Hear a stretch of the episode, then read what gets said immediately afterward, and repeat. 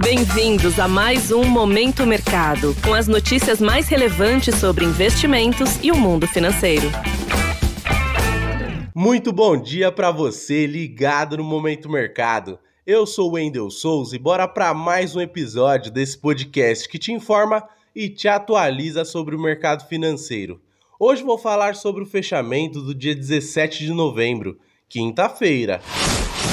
Cenário internacional. No exterior, as bolsas americanas encerraram em queda após discursos de membros do Fed, o Banco Central dos Estados Unidos, reforçarem a percepção do mercado de que a autoridade monetária pode não parar tão cedo de subir os juros como uma forma de conter o avanço da inflação no país. Com isso, as posições compradas, ou seja, que acreditam no avanço dos índices acionários, foram prejudicadas. Em relação aos títulos públicos americanos, as taxas subiram, influenciadas pelo mesmo motivo do recuo nas bolsas, ou seja, aposta em um Fed mais agressivo no combate ao aumento de preços, assim beneficiando as posições que apostam na alta das taxas. No câmbio, o índice DXY, que mede a variação do dólar frente a uma cesta de moedas fortes, acabou o dia com valorização diante da baixa da libra, com os investidores de olho ao novo plano fiscal do Reino Unido,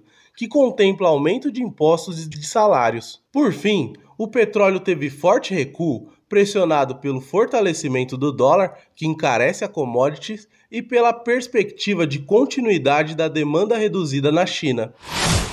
Cenário nacional. Por aqui, o dólar se valorizou ante o real, fechando aos R$ 5,40 diante dos temores com a política fiscal do próximo governo.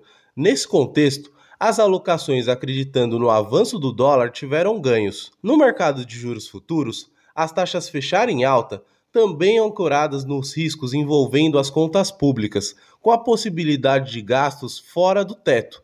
Desta maneira, as apostas no avanço dos juros futuros foram beneficiadas. Em relação à bolsa, o Ibovespa encerrou no vermelho, reagindo à PEC de transição com gastos fora do teto e com valores acima do que vinha sendo precificado pelo mercado.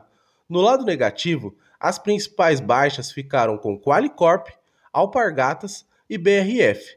Já no lado oposto, destaque para os ganhos da VEG, Ultrapar e Magazine Luiza. Assim, as posições compradas no índice terminaram no campo negativo.